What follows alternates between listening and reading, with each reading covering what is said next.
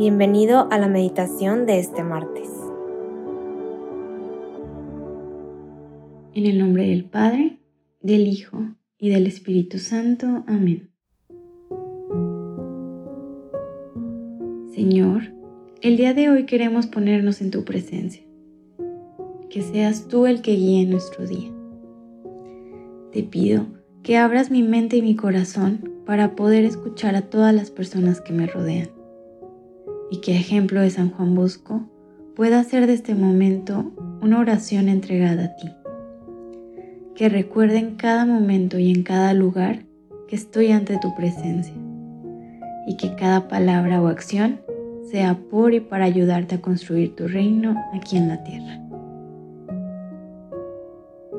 Hoy martes 31 de enero te invito a que meditemos juntos el Evangelio de Marcos capítulo 5, versículos del 21 al 43.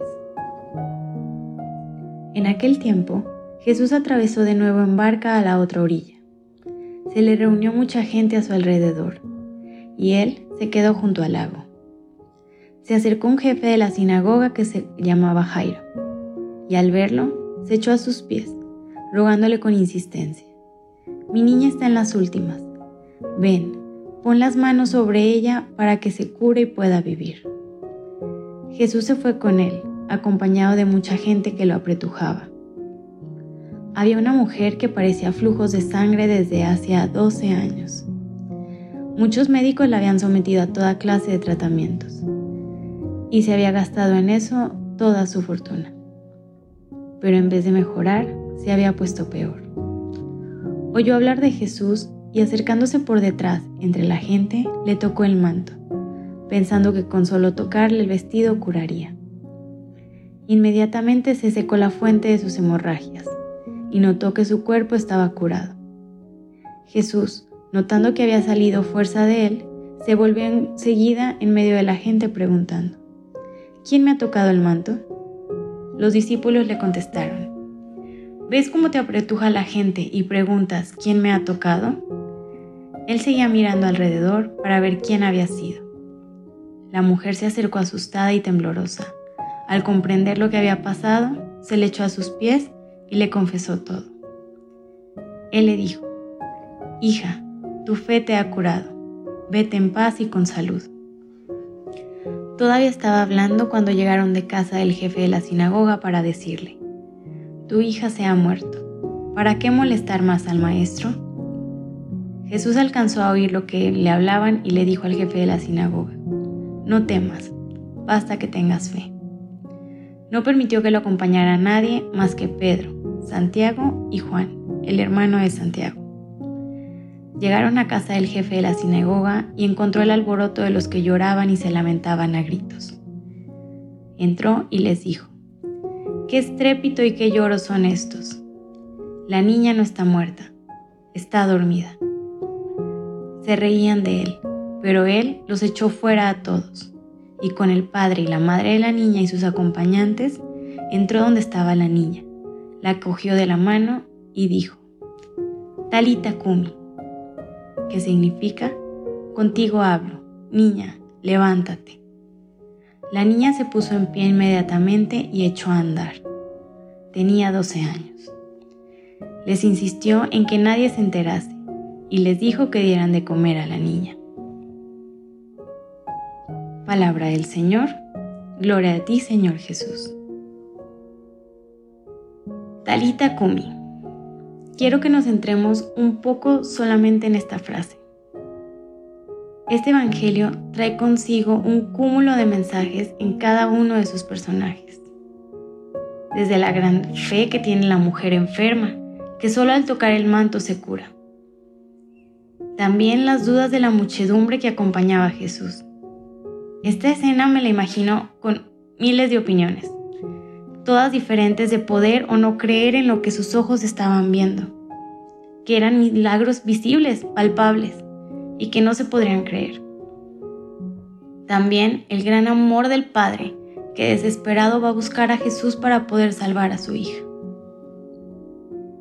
Siempre he creído que en los evangelios traen consigo muchos personajes para que así te puedas sentir identificado con alguno de ellos y que en cualquier circunstancia de tu vida puedas identificarte con alguno.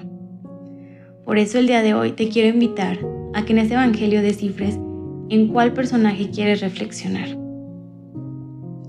Yo en lo personal quiero enfocarme en la hija de Jairo, en esa pequeña que solo a escuchar las palabras, Talita Kumi, sintió esa fuerza para poder levantarse de la enfermedad. Y quiero aprovechar que hoy es el día de San Juan Bosco para poder unir estas dos partes. Hoy este Evangelio nos invita a que todos podamos ser esa niña, que podamos escuchar esa voz del Señor que nos invita a quitarnos la enfermedad.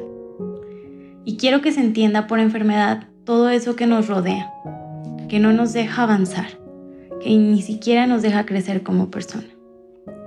Que nos quitemos esa avaricia, esa pereza, ese rencor o ese odio y que nos levantemos con la frente en alto hacia el camino que Jesús nos quiere mostrar y que nos da su mano amiga todos los días para que podamos avanzar. Que ejemplo de San Juan Bosco, veamos lo que nos gusta y lo que no nos gusta de nuestra vida y tratemos de darle esa vuelta diferente y única.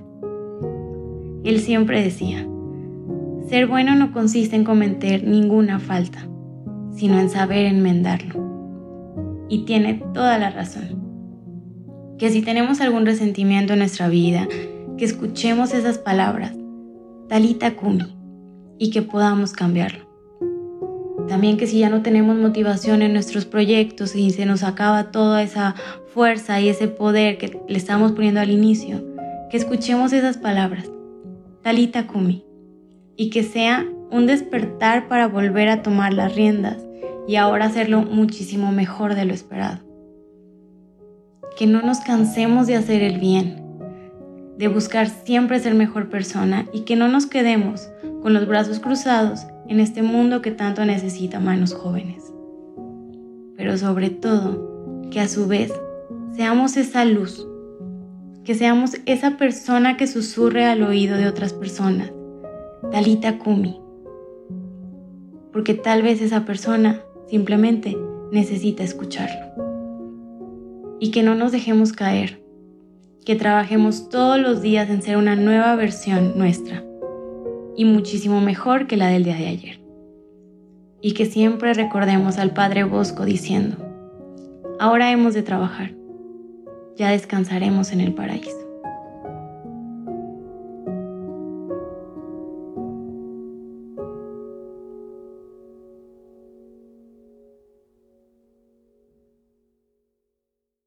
Te damos gracias, Señor, por todos los beneficios recibidos. A ti, que vives y reinas por los siglos de los siglos. Amén. San Juan Bosco, ruega por nosotros. Cristo, Rey nuestro, venga tu reino. María, Reina de los Apóstoles, enséñanos a orar. En el nombre del Padre, del Hijo y del Espíritu Santo. Amén.